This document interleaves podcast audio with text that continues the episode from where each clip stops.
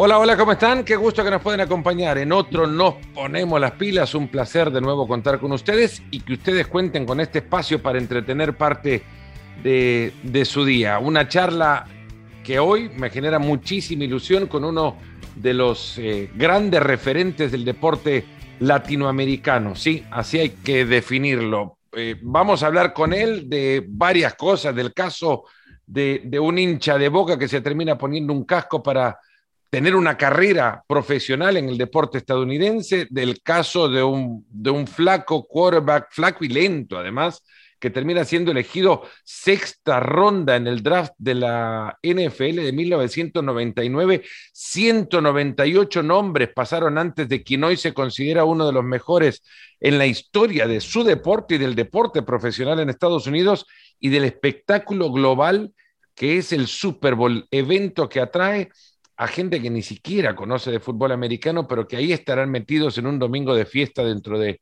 un par de días, con alguien que lo ganó, que sabe de qué se trata ese espectáculo, que lo vivió ahí adentro y que nos va a contar un poco de qué se trata. Martín Gramática, un placer de verdad poder contar con vos en este espacio. Martín, ¿cómo estás? ¿Qué tal, Fernando? No, el gusto estar con vos. Eh, nos, nos conocemos hace tantos años y para mí compartir con vos ahora el podcast es muy lindo, así que te agradezco la invitación. Hace tantos años que cuando, cuando nos conocimos fue casi, bueno, 21 años atrás, casi a la fecha, el Super Bowl en Tampa, Giants Ravens, y te fuimos a visitar con cámaras, con Fat Rebase, ya estabas haciendo tu carrera con los, con los Tampa Bay Bucks, y, y de acá, de allá hasta la fecha, bueno, ha pasado su tiempo, no se nota igual. Sí, pasa, pasa el tiempo. No, se nota cuando trato de correr con los chicos, jugar al fútbol, ahí sí se nota. No, espero que no te haya sentido aludido cuando dije flaco y lento, ¿no? Y no decía a quién me refería. No, ahí pensé, digo, empezamos mal, ¿eh? Ya me, me, viste, ¿cuándo me viste jugar al fútbol? Digo, hace tiempo. ¿De qué jugás o jugabas, Martín? Eh, jugaba delantero, de wing, me gustaba jugar arriba a mí, ¿viste? Y, y, meter goles. Le pegaba, le pegaba fuerte a la pelota, así que por eso me, me gustaba jugar arriba. Vos curiosamente pensaba en el caso de Raúl Alegre, quien también pasó por este espacio, que adoptó el pateo del fútbol americano tarde en su, en su carrera, digamos, en, high school, eh, lo hace recién hasta ya en los últimos años y después pasa a un gran programa eh, universitario para después atraer scouts profesionales. Vos también arrancaste tarde con esta historia del fútbol americano. Sí, sí, yo jugué el último año mío del, de secundario, el, el, senior year, porque me pidió la escuela de jugar todos los años, porque no tenía empateador, pero yo estaba enfocado en el fútbol y no quería saber nada. Y bueno, entonces el último año digo, bueno, trato de ayudar al colegio, como que ya me voy, juego un año y, y bueno, ayudo al colegio porque el pateador era un línea ofensivo que pateaba de puntín. Entonces, eh, cualquier cosa o cualquier jugador que no le pegue de puntín iba a ser mejor que lo que tenían. Y bueno, cuando nos vieron patear la primera práctica, a, a, mis hermanos también que patearon, no, estos chicos van a ser fenómenos, van a ser alcohol, van a ir profesionales pero la verdad que no, no era así, no éramos tan buenos, éramos buenos comparando un línea ofensivo. Tuvimos que, obvio, trabajar mucho después para, para mejorar la técnica, pero al principio no era tan bueno, era mejor que un línea. ¿Cómo era convivir, Martín, en esa época de high school y me imagino también los primeros años en universidad, siendo tan loco por el fútbol, eh, tratando de explicarle a tus compañeros de qué es, de dónde venía tu locura y de qué se trata eso que nos ponemos ahora 30 años atrás, 25 años atrás, en los Estados Unidos no era tan fácil de ver. Se veía el Mundial cada cuatro años y de ahí en más, te lo digo porque a mí me tocaba sufrir, tener que esperar hasta el periódico de lunes, ver la página de atrás y enterarme cómo habían quedado los partidos, sin internet en la época esa. No, exacto, no internet. Bueno, mira, en, en Kansas yo me quería morir porque en Kansas había, estaba Univisión pero los domingos iban a pasar el, el, fútbol mexicano, que es lo que más se veía acá en Estados Unidos. Yo seguía muchísimo lo, lo, los equipos mexicanos porque lo, lo único que se veía. Y, y al, el domingo, al mediodía, me puse a ver el partido feliz porque había, había puesto Univisión. Y al mediodía cortaban a las 12 y, y ponía un canal en inglés. Entonces, el primer partido me quería morir porque me, pude ver el primer tiempo nomás. El segundo tiempo se cortó y me pusieron un canal en inglés. Digo, no, no puede ser. Entonces, yo sabía que todos los domingos podía ver la primera mitad de un partido, nada más. Eh, era dificilísimo, dificilísimo. Bueno, jugaba mucho más al fútbol en ese momento, iba a jugar picados con amigos, para, por lo menos para, para, para seguir con, con, esa pasión, porque verlo, leerlo, eso no se podía, eh, y más en Kansas, en Kansas no llegaba nada. De Argentina siempre nos mandaban eh, de regalo, eran una camiseta de boca, una de estudiante, porque tenía un amigo de hincha de estudiante, y después eh, un gráfico, pero el gráfico ya era de un mes o dos meses, era para ver la foto nomás, porque ya había pasado todo. así que sí, era dificilísimo seguir, de, seguir esa pasión del fútbol y ni un VHS, esos que venían en la bolsita del gráfico, para repasar también las fechas o los goles de toda la temporada, porque venían en otro sistema, no los podías reproducir en tu propio, en tu propio VHS. Era complejo ser hincha del fútbol en Estados Unidos. Pues, ¿cómo le explicabas a tus compañeros de, de, vestuario? Ah, eh, bueno, en, el locker de, de, Kansas State, ¿cómo era explicarle a un liniero ofensivo, a un linebacker, escúchame, yo soy loco de este equipo? Que, que, Sí, la verdad. Fútbol, ¿Qué es el fútbol? ¿Y por qué eso es tan loco por el fútbol? ¿Qué le explicaba? Y no, eh, eh, empezó eh, la gente sabiendo cuánto quería el fútbol, cuánto me gustaba cuando empecé a festejar, porque yo festejaba como si fuera un gol de fútbol. Para mí, yo estaba metiendo un gol, cada vez que metía un gol de campo, un extrapunto, entonces dice, este está loco, y le digo, no, yo juego al fútbol, para mí es un gol, y entonces ahí como que se fueron dando cuenta lo que me gustaba el fútbol, pero, pero si no, era difícil porque no le podía mostrar una foto de un jugador, no podía ir a internet y decirle, mira, este es Maradona, porque tampoco lo conocían a Maradona, era increíble, yo decía, Maradona, y algunos sí, y después tenía un compañero que se sabía todos los jugadores porque jugábamos a, FIFA eh, en, el, Play. Entonces yo me lesioné los ligamentos cruzados un miércoles, él se lesionó el jueves y nos hicimos mejor amigos porque estamos en terapia, íbamos de terapia a jugar al Play y jugábamos FIFA, así que eh, por ahí sabían los jugadores, si no, no, no, existía el fútbol para ellos. Cuando, cuando te reclutan a vos vas a, Kansas State, un programa, eh, ¿cómo lo describirías cuando te lo encontraste?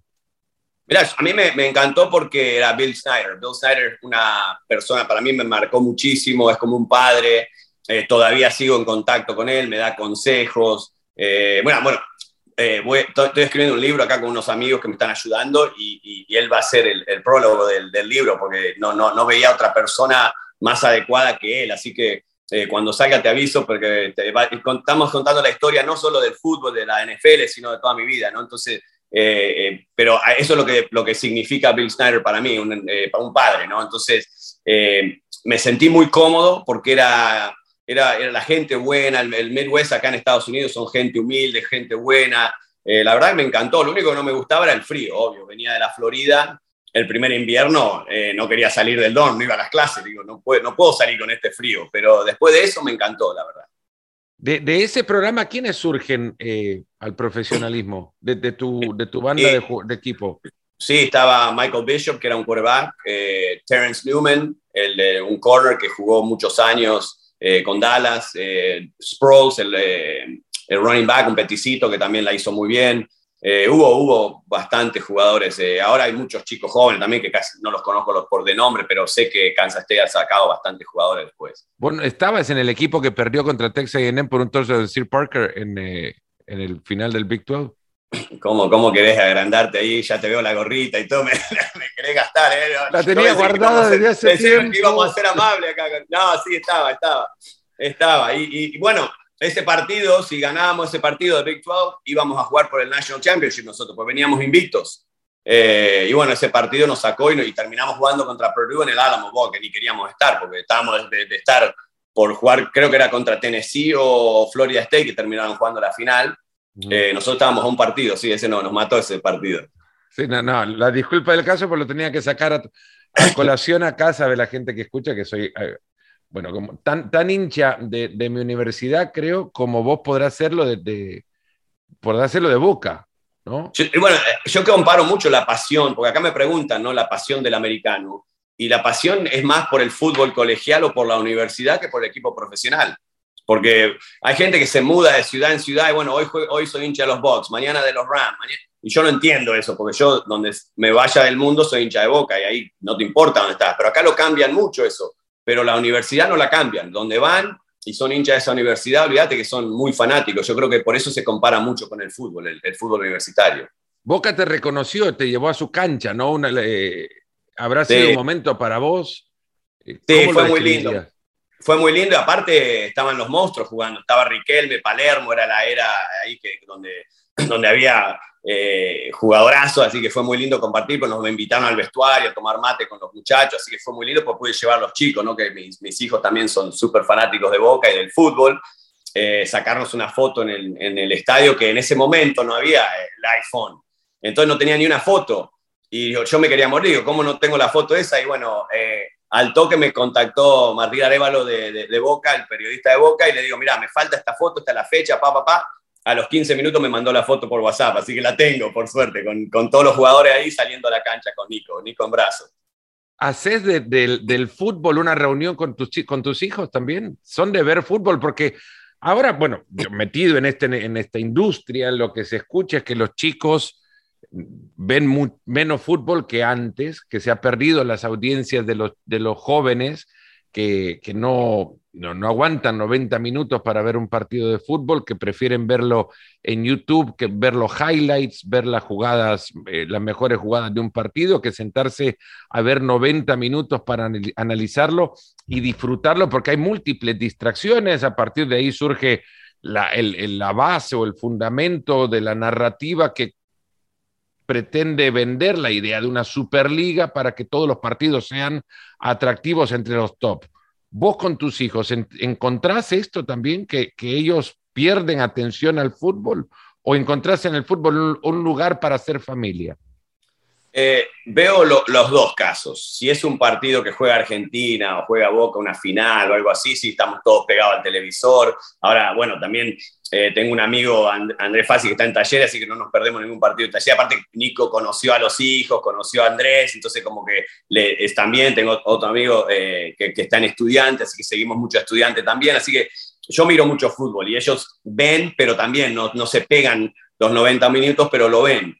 Eh, Nico, el más grande, que le gusta el fútbol, lo ve un poco más. Gastón, el del medio, odia el fútbol y me lo viene diciendo desde que tiene cinco años. Y le digo, bueno, vos vas a jugar porque es el más gordito de todo. Entonces digo, vas a jugar para estar en estado físico. Y ahora está jugando fútbol americano full nomás, no, no juega fútbol. Y la nena le encanta el fútbol, que es la que más se pega y se me queda al lado me ve un partido y tiene 10 años, a los 9, y, se, y le encanta, le encanta. Y de vez en cuando la veo con el iPad también, viendo videos de Messi, buscando, así que por lo menos eh, esa me salió eh, futbolera en serio. Es muy curioso el caso de cómo vienen tus hijos y cómo puedo relacionarme yo a tu historia. El segundo, una vez me dijo a mí, eh, regresando de un viaje, siempre regresaba con dos camisetas, o la, la, de visitante y la de local, una para el mayor, una para el, para el segundo. Y, y, el, y Matías, el segundo, una vez me dijo, papá, ¿y si me traes de esas de cuello, así bonita como para vestir y que me pueda poner, porque no me gustan las camisetas de fútbol? Perfecto, le dije, me lo decía 20 camisetas antes, creo que nos ahorrábamos algo. Hubiese sido más barato, ¿no? Sí, no, el, el del medio es fanático, fanático de fútbol americano. Aparte, se sabe todos los jugadores, jugadas, eh, es enfermo, enfermo de fútbol americano y le, y le, encanta, le encanta. Hace el fantasy fútbol eh, y, y, se conoce jugadores de todos los equipos. Eh, y después Nico recién empieza con el fútbol americano, a patear, ¿no? Pero le, él le, siempre al fútbol le dio. Eh, y la nena hace los dos, ¿viste? Ahora hace flag fútbol, pero también eh, le gusta mucho el fútbol. Alejado del fútbol americano, vos seguís más metido en el fútbol que en el fútbol americano. Tenés, dirigís un equipo, sos técnico de un, de un, de un equipo. Sí, soy técnico del equipo de Nico, que es el más grande, en un club acá local de Tampa, que es, el fútbol acá, viste, es infantil, no es alto competencia como es en Sudamérica tenés las academias, pero el problema con las academias es que no podría patear fútbol americano. Eh, porque el, año pasado lo llevé a Orlando City, que este, estuvo un mes ahí entrenando, pero, pero esos se enfocan solamente en fútbol, entonces no, no, no, no, no lo podemos llevar y que no intente fútbol americano. Entonces, eh, sí, pero ahora estoy mucho más cerca con el fútbol americano porque hace cuatro años empecé a hacer eh, las narraciones en, en español. Esto, con Carlos Borges, un chico venezolano, hace el play-by-play, -play, yo hago el análisis y es el cuarto año que lo venimos haciendo, entonces como que estoy más metido. Antes de eso, sí, veía los partidos, sabía si ganaban o perdían, y aparte no nos venía yendo muy bien, así que no era que, que te querés que pegar al televisor porque vas a ir a los playoffs, ¿viste? Entonces estaba más ocupado con el fútbol de los chicos que, que con, el, con los box. Ahora, haciendo todos los partidos, yendo a la cancha, todos los partidos, eh, estoy mucho más enchufado con el equipo, obvio también. Cuando vino el, el, el, el flaco lento, eh, cambió todo acá también, ¿eh? Entendiendo un poco más cómo, cómo funciona el tema de, del desarrollo, de, porque los tenés ahí cerca, que son tus hijos además, eh, eh, cómo funciona el desarrollo del talento en los Estados Unidos, ¿podrías analizar cómo mejorar la construcción de talento en, ese país? Porque Estados Unidos es, vasto. Una vez Alexi Lala me dijo, el, problema de Estados Unidos es que es muy grande. Y, y, en consecuencia encontrar 11 tipos que puedan jugar bien al fútbol en un solo equipo es muy complejo. Esa es una explicación muy simple, ciertamente cierta, eh, correcta, pero, pero muy simple de cómo desarrollar al talento en Estados Unidos, porque las estructuras parten de eso, de jugar en, los pueblos, a jugar en un club del pueblo, a intentar llegar a una academia que luego ya te lleva por un canal a donde prácticamente juega más la fortuna que la calidad. Sí, yo creo que ha cambiado muchísimo y ahora se están desarrollando más jugadores y se están viendo jugar chicos en Europa, pero yo creo que el problema es que al ser tan caro jugar al fútbol acá, porque ahora, ahora sí tenés las academias que, que, que, le pagan todo a los chicos, ¿no? Le, pagan hasta el estudio y los traen para, para, para las academias de equipos profesionales. Pero si no es carísimo. Y hay casos en el área, poner, ponerle en Tampa, que hay chicos que son unos fenómenos, pero no tienen la plata para jugar en, en, ligas competitivas o en equipos competitivos. Entonces juegan en el, equipito de, rabio, de barrio recreacional, que no viajan y los padres no gastan mucha plata. Entonces es el problema. El problema que es carísimo y aparte hay 28 mil ligas. Tenés la, la, MLS Cup, tenés la ICNL, tenés esta, esta. Y es todo como que, que, se, que, no, está, no tenés los mejores en una liga. Están por todos lados y es, es más difícil también encontrar el talento cuando están todos separados. Si vos tenés la mejor liga, es decir, el mejor jugador tiene que jugar en esta liga o va a jugar o quiere jugar en esta liga, sería más fácil. Yo creo que ahora está todo muy diluido porque hay ligas por todos lados, porque las ligas generan millones de dólares, entonces no las van a cerrar tampoco. Las academias mandan un porcentaje para la federación, en consecuencia, a la federación no le va a interesar terminar con ese sistema, porque fácil sería, bueno, digo fácil, ¿no? Pero que cada pueblo tenga su club y que este club se meta en la decimoquinta división y que piense ese pueblo que puede llegar a la primera algún día.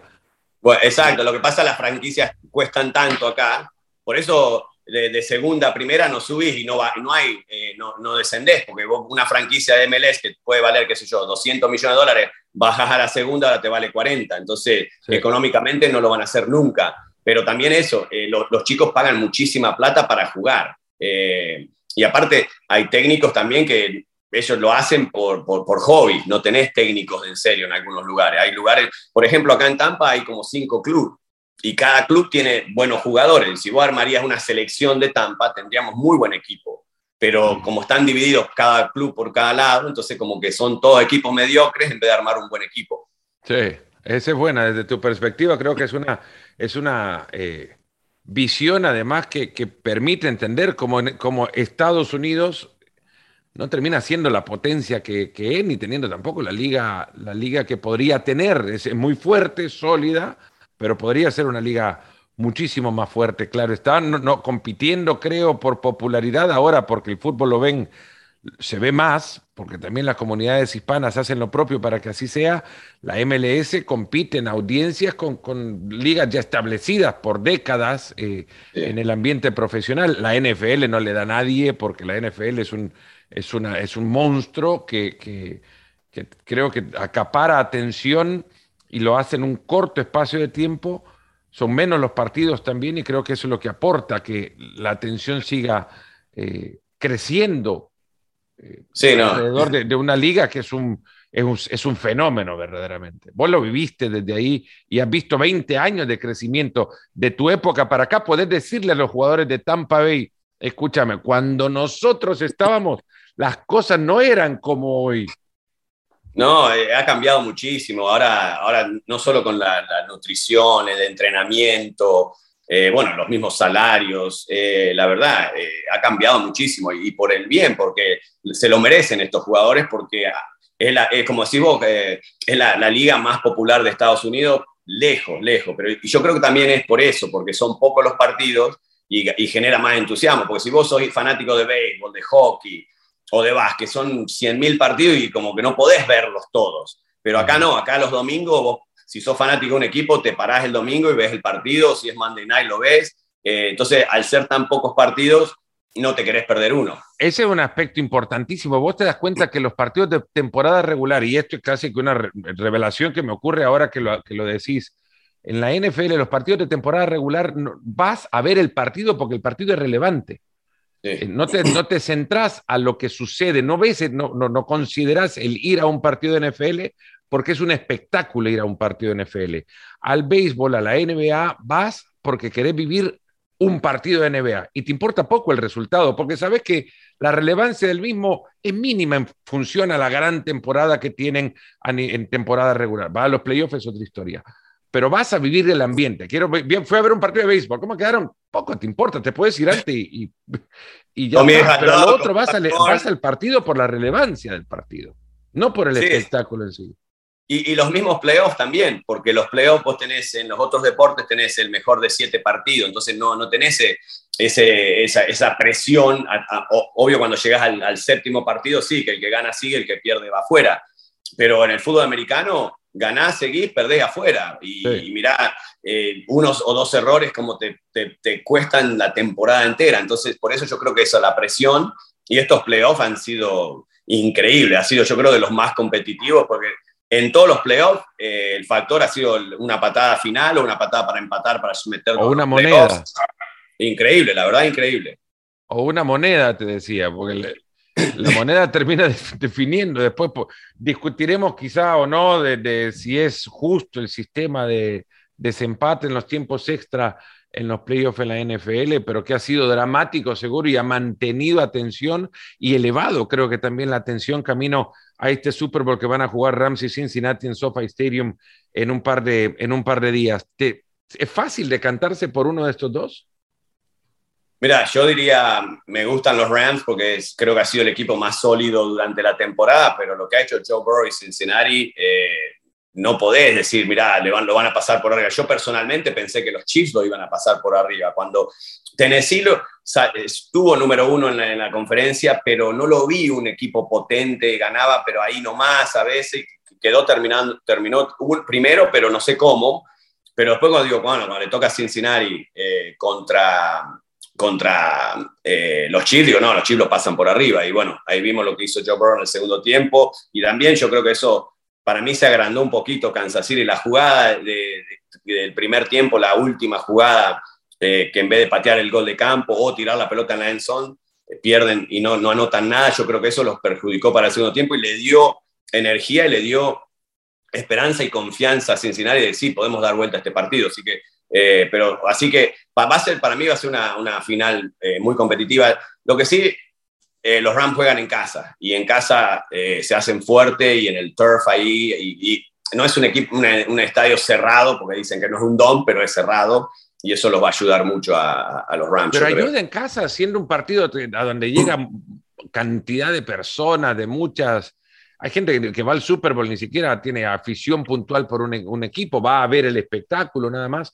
¿Qué les puede ayudar de jugar, de jugar en casa? Tampa Bay es el primero en la historia en ganar un Super Bowl como local, digamos, jugándolo en su casa, en su estadio. ¿Qué factores pueden incidir para que, para que ayude? Yo creo que, mira, lo, vivimos el año pasado cuando estábamos eh, cubriendo el partido con Carlos, que parecía que era un partido normal para nosotros, porque estábamos en casa y estaban jugando los Bucks. Era, era, y después te das cuenta, no, es el Super Bowl. Entonces yo creo que eso le puede sacar un poco de presión a los jugadores, diciendo, mira, es un partido regular para nosotros, estamos en el mismo vestuario, estamos en el mismo estadio, la misma cancha, el viaje del hotel al estadio va a ser el mismo, eh, obvio que van a haber carteles de Super Bowl, va a ser eh, eh, supuestamente neutral los carteles, los logos, pero todo lo que ellos ya tienen conocido, lo familiar que es llegar al estadio para ellos, eso para mí les va a dar un poquito de tranquilidad y no van a sentir esa presión que es un Super Bowl. Pienso, eso lo sentimos porque cubriendo el partido hasta el segundo tiempo, como, o hasta la segunda, segundo cuarto, como que para nosotros era como era un partido regular. Después nos miramos con Carlos, no, es el Super Bowl, ¿viste? tenemos meterle más ganas que el Super Bowl. Pero al principio era como que estábamos en un partido normal. Eh, ¿Te imaginas la ciudad de Los Ángeles volcada, futbolizada por los Rams y que reciban al equipo con bengala azul y amarillo y, y que hagan cuadras de público recibiendo los autobuses del equipo. ¿Se puede imaginar algo así? Y bueno, eso pasó acá en Tampa, por eso sí, yo creo que eso los va a ayudar, porque van a estamos en casa, jugamos en casa, es un partido normal. Entonces, eh, sí, para mí eso, obvio que en el estadio es bastante neutral, y no vas a no vas, no, los fanáticos no van a, a, construir y hacer el ruido que harían si fueran todos de los Rams. Como, como, por eso el, home field advantage en, en, el fútbol americano es muy importante, por eso, por el ruido que hace el fanático para que la ofensiva no pueda trabajar cómoda. En este caso, no creo que sea un factor porque va a ser un 50 50 pero eh, yo creo que lo que va a ayudar va a ser eso, estar, y, si les toca el vestuario de ellos, que me imagino que sí, no me acuerdo, no sé si es un sorteo, pero si les toca su propio vestuario y todo, olvídate, van a estar mucho más cómodos y más relajados que el rival. Esos estadios igual ya tienen cuatro vestuarios, ya ni siquiera solamente uno, son una cosa... Increíble. una, igual de, esta no, no que le he contado, pero recibí hace un par de días nada más, alguien me contaba que... Eh, Viste que FIFA anda buscando todos los estadios donde puede ser la Copa del Mundo en este país. El SoFi Stadium es uno de los, de los más eh, modernos estadios que, hay. Eh, y se piensa que puede ser la sede de la final de la Copa del Mundo. No hay espacio. No tiene el espacio en el campo de juego para que pueda ahí llevarse a cabo un evento como una final de Copa del Mundo. Está construido para fútbol americano. Sí, es increíble. Se puede jugar partidos amistosos de fútbol, se puede jugar fútbol ahí, que no me entiendan que no. Pero una final de un mundial es difícil contemplarla. Es complejo, ¿no? Y sí, porque es mucho más ancha la cancha. Eso lo ves, que a veces hasta es peligroso cuando tratan de hacer una cancha de fútbol para el fútbol americano y usarla para fútbol, porque tener los paredones muy cerca. Eh, es difícil pensar que el estadio más moderno en, Estados Unidos, que es sede de Super Bowl, no puede ser sede de una final de, de Copa del Mundo. Ese es un paréntesis nada más. Vos 19 años atrás ganaste un Super Bowl. Eh, ¿Dónde tenés el, anillo que les dan? Bueno, el anillo lo tengo guardado en una caja fuerte en el banco, porque digo, no, acá me tengo miedo. No, tuve un técnico que le entraron a robar a la casa y encontraron el anillo y se lo llevaron, así que eh, no quiero que me pase eso, así que digo, lo guardamos y lo, saco una vez por año cuando hago el Great American Teaching acá, que, que vas al colegio a hablar con los chicos y, a, los chicos les encanta. Traigo todo el uniforme, los, los disfrazo de, de, jugador de fútbol americano y después se sacan fotos con el anillo. Así que ahora los chicos son muy chiquitos y ya ni saben que jugué, ¿no? Porque tienen que ser de high school o de college para, para acordarse, pero los maestros están, se quedan contentos con la foto claro. Martín, y a ver, no, no iba para esta pregunta, pero miro, para quien nos escucha, Martín está en su casa, en su oficina, imagino, y atrás una estantería con un montón de balones que rememoran seguro algunos momentos o partidos eh, especiales para Martín y una serie de cascos de fútbol americano en la parte superior. Como en el fútbol, se guardan camisetas temporada a temporada. ¿Vos guardabas cascos temporada a temporada o camiseta campaña a campaña? Sí, sí, el último partido me llevaba todo, no sé si se podía o no, después te la cobraban, creo, pero, pero sí, cuando el último partido iba todo al bolso, bueno, y más el Super Bowl, ¿no? Ahora y hasta las hombreras, las hombreras me las hicieron a medida, pues yo tenía unas de college, las de college no me, no me quedaban cómodas ninguna, entonces vi un, eh, una hombrera del año 50, creo que estaba en una, una, vitrina con un trofeo, y le digo, esas me gustan, ¿puedo usar esa? Una, y bueno, tenemos una igual, entonces bueno, en college la usé. Cuando llegué a la NFL me dicen, no, estas no están, no están aseguradas, no están, eh, tenemos que hacerle el, chequeo para que sean y bueno, entonces, bueno, pero te hacemos una medida, bueno, está bien. Entonces, eh, y bueno, ahora las está usando Nico, mis hombreras. Y, Santiago le regaló las otras a G, al del medio. Entonces, Santiago también si sombrera a medida, se las dio a, Gastón para que use, para cuando juega él. Eh, pero sí, yo me llevaba todo, todo lo que pueda. Hace unos años arrancó la, la, costumbre esta, que no sé si es costumbre, pero al menos ya no es inusual que los jugadores vayan y se saquen el uniforme y cambien camiseta en el medio del partido. Hace 20 años no se veía esto. No, lo intentaste? No, no, no, no se podía porque eh, nos decían, hasta el utilero nos decía, tenés una camiseta por la temporada y si, si te la llevaba o algo, te la cobraban. Eh, pero nunca pensé, eh, lo que hacía, me sacaba fotos a veces con los pateadores, que, con Olindo Mares me saqué, con alguno de, esos pateadores que, que, tenía relación, y tengo la foto nomás, pero así de cambiar camiseta no existía. Yo no sé quién lo empezó, pero ahora está bueno, pues, y generalmente se cambian entre compañeros de universidad. Eh, o que jugaron a la universidad juntos, no son de puesto por puesto. Muy poco ves que, que pateador o como allá, como en el fútbol, el arquero con el arquero, ¿no? Acá es, es más un cambio de compañeros universitarios. Pero tengo, tengo algunas, tengo una firmada, firmada por Warren Sapp y, y, Derek Brooks, con, dos fenómenos que, con los que yo jugué. Y no sé dónde salió la camiseta, apareció, la tenían en el, guardada y bueno, que me la firmen, así que sí. La camiseta de Warren Sapp cabe dos veces ahí adentro. Oh, sí, no, esa, dos o tres, pero no, un tipazo, Warren, la verdad que un tipazo. Vos que ganaste un Super que estuviste ahí, ¿cómo, cómo es la semana previa? Siempre, la semana previa tiene una, una enorme cantidad de actividades para ustedes como jugadores, la distracción es, es enorme. Sí, sí, lo, lo, lo bueno de, de, cuando nosotros jugamos es que eh, eh, jugamos con Filadelfia el partido de conferencia y después a la semana se jugaba el Super Bowl, no, no tenía esa semana libre. Entonces, como que pasó tan rápido y no te da tiempo para maquinar y, que la cabeza se te... lo único que pensás en el Super Bowl. Nosotros aterrizamos de Filadelfia, creo que éramos las 2 o 3 de la mañana, y para las 6 ya estábamos saliendo para San Diego. Así que fuimos a casa, hicimos el bolso y boom, a San Diego. Eh, fue muy rápido todo. Y después lo, el mensaje de Gruden fue siempre vamos a hacer la semana como una semana regular. Entrenar a la misma hora, comer a la misma hora, los meetings a la misma hora. Obvio que después tenés el Media Day, tenés todas esas distracciones que decías vos, pero trató de tener la semana lo más normal posible. Eh, en el caso mío yo estaba engripado, entonces me, me, entrenaba y me mandaban al cuarto para no, para no, no a, para no apestar con otro, así que eh, descansé bastante. Y estuvo bueno porque yo, igual el jugador que juega en el Super Bowl no aprecia de todas las fiestas, eso. Vos no estás para eso, así que no. Ni, yo ni sé quién cantaba, quién iba a ser el. Nada, nada. Vos estás enfocado en el partido ni, ni, ni pensás en todo el otro show, que eso es para los familiares y, y, los que no tienen, lo que no juegan. De haber jugado yo en el Super Bowl en ese año que vos jugaste, yo habría hecho lo, lo imposible por escaparme del entretiempo, ir a verlo, porque te tocaba a Shania Twain. Gran fan. Sí, no, ahora sé, ahora sé quién es, pero en el momento no, no. Con el cagazo que tenés en el partido, yo ni sabía quién tocaba, quién no tocaba. No, fue, y yo te digo, mira, fue el peor precalentamiento de mi carrera. No metía una. Entonces sí, ahí me pegó los nervios, ¿viste? Me pegaron los nervios. Yo digo, no puede ser. Hasta, hasta el mismo coach special team me viene y me dice, hoy vamos a tener que ir por dos, me parece, ¿no? Como, como tratando de, de sacarme, ¿viste? De, o de concentrarme un poco más. Y yo creo que me vino bien porque pateé tan mal en el calentamiento que estaba reasustado y aparte súper enfocado. Digo, no puedo, hoy no puede ser el día que falle, hoy no. Y me, me, empecé a, me empecé a putear a mí mismo, ¿viste? No puede ser, no puedo ser tan pelotudo. Hoy, hoy tenés que patear y hoy tenés que patear y, y me empecé a maquinar y creo que eso me ayudó. ¿Hacías lo de Robbie Gold? ¿Viste Robbie Gold, el pateador de los Niners, que patea, le pueden estar las cheerleaders de los Cowboys enfrente? Patea, pueden estar cantando el himno, patea, puede entrar el equipo rival, patea.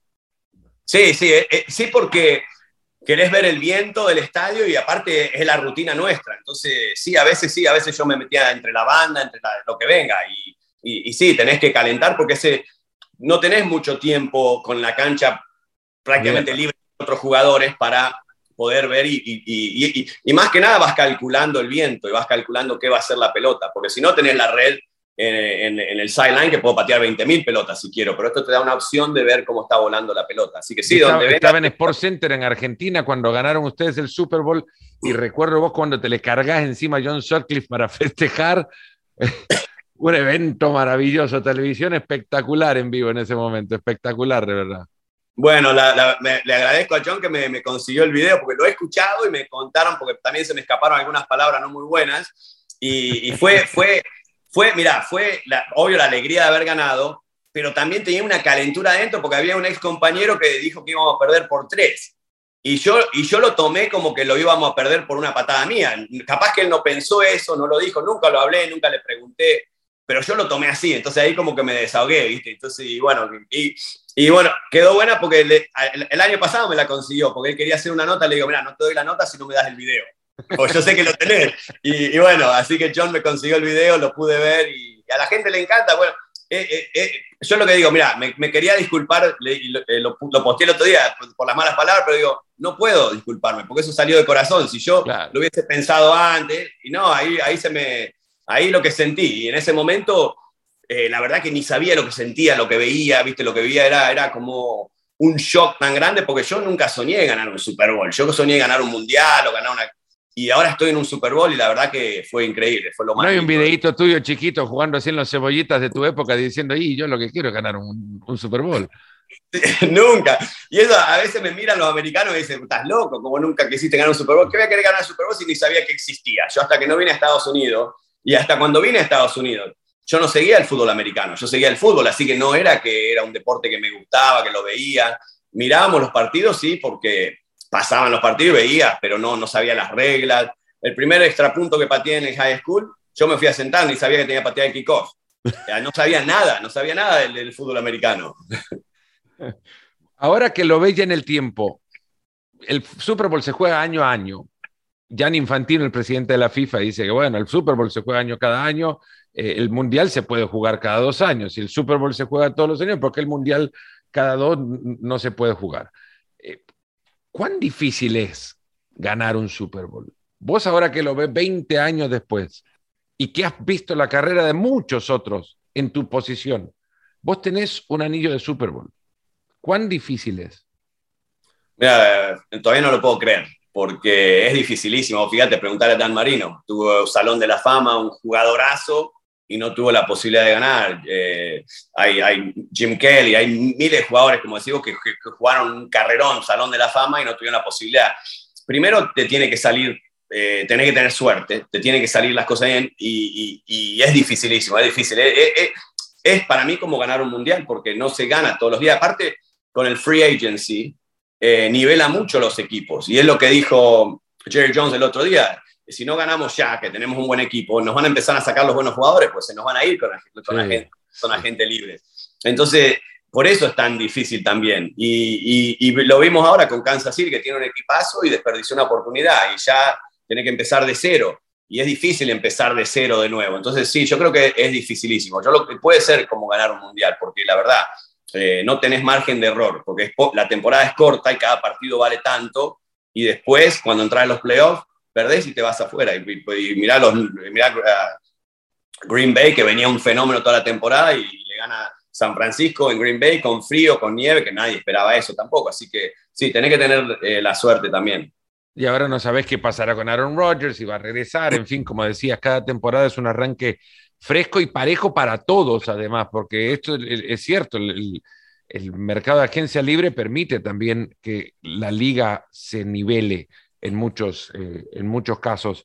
Eh, nombres propios ahora en tu carrera, Martín.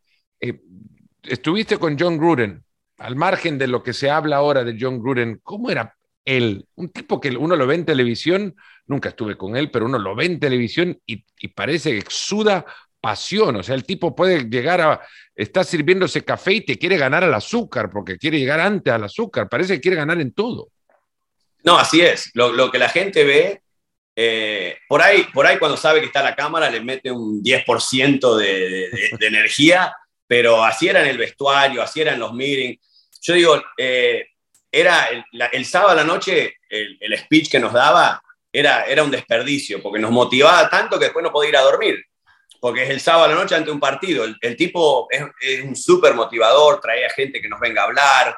Eh, a mí me ayudó mucho porque me, dio mucha confianza. Él cuando llegó a Tampa, yo lo tuve en el Senior Bowl de, de, coach y él estaba en Oakland en ese momento. Me hizo capitán, me dijo, vos vas a ser un pateador muy bueno en la NFL, papá, papá. Y cuando llegó a Tampa me dice, no, yo te quería agarrar en Oakland, pero me ganó de mano Tampa.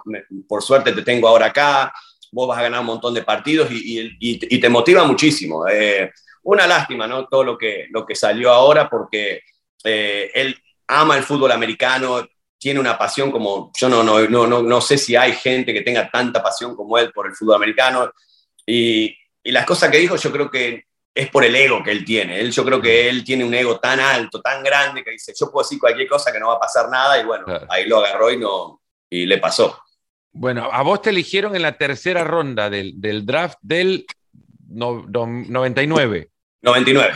Un año después, en la sexta ronda, en, la selección 199, eligen a este chabón lento, flaco, Tom Brady, viene de la Universidad de Michigan, no era ni siquiera el, el titular de Michigan arrancando esa temporada, la última suya llegó a ser el cuarto quarterback de los Patriots una vez y lo, y lo eligen. Dos temporadas después gana un Super Bowl. Y 22 años más tarde tiene siete anillos de Super Bowl. Y le llaman el mejor de todos los tiempos. ¿Lo es?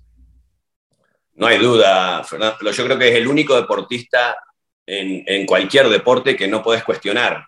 Porque vos decís, hablas de fútbol, puedes decir, me gusta Messi, Maradona, Pelé, cualquiera, o básquet, Jordan o LeBron en el fútbol americano no hay nadie que haya ganado como él, más en su posición. Así que sí, sí, yo creo que sí.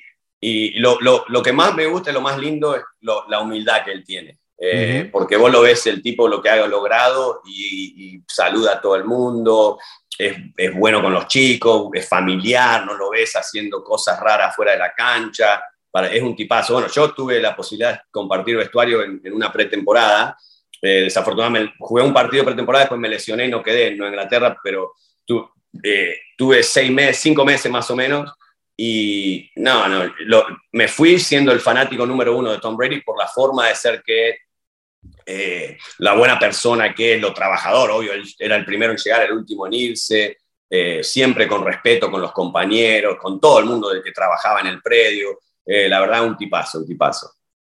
son de esos jugadores que uno empieza a conocer más cuando ya siente que no van a estar mucho tiempo. Ahora se habla de, de un posible retiro y claro, lo ve jugar y el tipo sabías, te rompen los parámetros, ¿no? Es como que lo, cuento siempre, lo pienso siempre cuando hablo de Rafa Nadal. ¿no? Vos veías el tenis en un momento y en el tenis te haces una idea que si la pelota pica de un lado a otro, esa pelota va a ser imposible para quien recibe ese valor, esa pelota. Llegó Rafa Nadal y rompió ese parámetro. Esa pelota picaba, iba a un lugar a donde Rafa Nadal llegaba. Vos ves un partido con un minuto, uno treinta, lo que sea, y con Tom Brady en control y con la pelota en sus manos, te rompí el parámetro de pensar que era imposible que ese partido, ese equipo con Brady al frente, no tuviese al menos chances serias de ganarlo.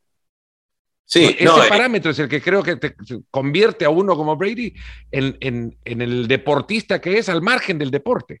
Incomparable con un tenista, un basquetbolista, un jugador de vóley, un nadador. Pero cuando se comparan esos, esas condiciones que te rompen parámetros y decís, este sí puede, otros no pudieron, este sí.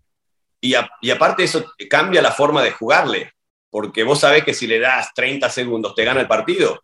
Entonces, cuando vos estás en tu ofensiva final, tenés que decir, sí, quiero anotar, necesito anotar, pero si anoto muy rápido sé que pierdo. Entonces, como que te cambia también la mentalidad de, cómo eh, vos vas de tu lado, de, del rival. Entonces, eh, pero ¿sabés? Pero eso no lo logró de un día para el otro, eso fue el trabajo, porque no hay nadie que mire más videos que él, se sabe todo, sabe todas las posiciones, eh, y aparte eh, la, nutrición, eh, el estado físico, vos ves la foto de cuando llegó a la NFL ahora, que se está por ir, y se ve más joven hoy que cuando llegó. ¿Por qué? Porque eso es, eso es fuerza de voluntad, es sacrificio, eh, y aparte es un tipo súper competitivo, eso lo tenés que tener adentro, eso no se enseña, eso no lo podés. Porque yo siempre digo con los chicos cuando estoy con el fútbol, yo le puedo decir a los padres, digo, mira, yo lo puedo empujar, vos lo puedo empujar, pero si el chico no lo tiene adentro y no tiene corazón para, para competir, no importa el, el, training, nada, si el chico no lo tiene adentro el, o el deportista no lo tiene adentro, y bueno, eso es lo que tiene Nadal, Nadal tiene un corazón enorme Ahora mirá lo que, lo que hizo ahora el, el, último Australian Open, que todo el mundo pensaba, ¿eh? no, no puede dar vuelta un, un, partido así. ¿Y por qué? Porque llega a todas, y bueno, Tom Brady también, él, él sabe que no ha perdido el partido hasta que queda 0-0 el, reloj. Él siempre tiene posibilidad y, lo pelea hasta lo último. ¿Vas a ir al Mundial de Qatar? No creo, no creo. A mí me gusta quedarme acá tranquilo en casa con los chicos. No me gusta la... prefiero... Eh, me, me encanta ir a ver fútbol en el estadio pero también me gusta estar tranquilo en casa, no soy de, ir a mucha gente, no, me, me, siento raro, no, no, la verdad que no, y no me gusta, prefiero estar en casa, prefiero estar en casa a verlo con los chicos. ¿Te sentís con fe de que este es el año de, la Argentina en el Mundial? Yo creo que sí, por, por, por, cómo se armó el equipo y cómo yo creo que los jugadores lo quieren mucho a Scaloni, lo sienten como que es parte del grupo, no es como el, mundial pasado que era el cuerpo técnico por un lado, los jugadores por otro, y, primero no sabías quién iba a jugar, quién no iba a jugar, cómo iban a jugar, eh, entonces como que se mareó todo. Acá tienen un sistema de juego y no dependen de Messi. Eh, Messi es parte del equipo y parte importantísima del equipo, pero vos ves que antes como que les quemaba la pelota a los otros jugadores, agarraban la pelota y ¿dónde está Messi para dársela que él se arregle? Ahora no, ahora es al contrario, vos lo ves a veces solo a Messi, pero no, ven un pase que es mejor y, lo, y dan el pase que, supuestamente tendrían que dar, pero antes, porque era Messi, se la daban a Messi. Yo creo que eso ayuda, muchísimo. Y después tenés un Messi eh, de, la, parte de liderazgo eh, un super líder, ahora se ve más cómodo en ese rol.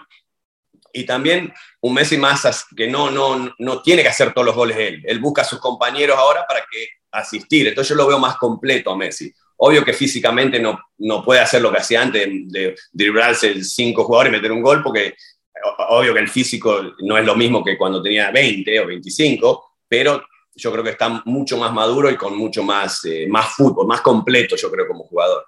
Martín Cerramos, ¿viste el, Super Bowl que ganaste por ver los comerciales o por ver el show del, medio tiempo?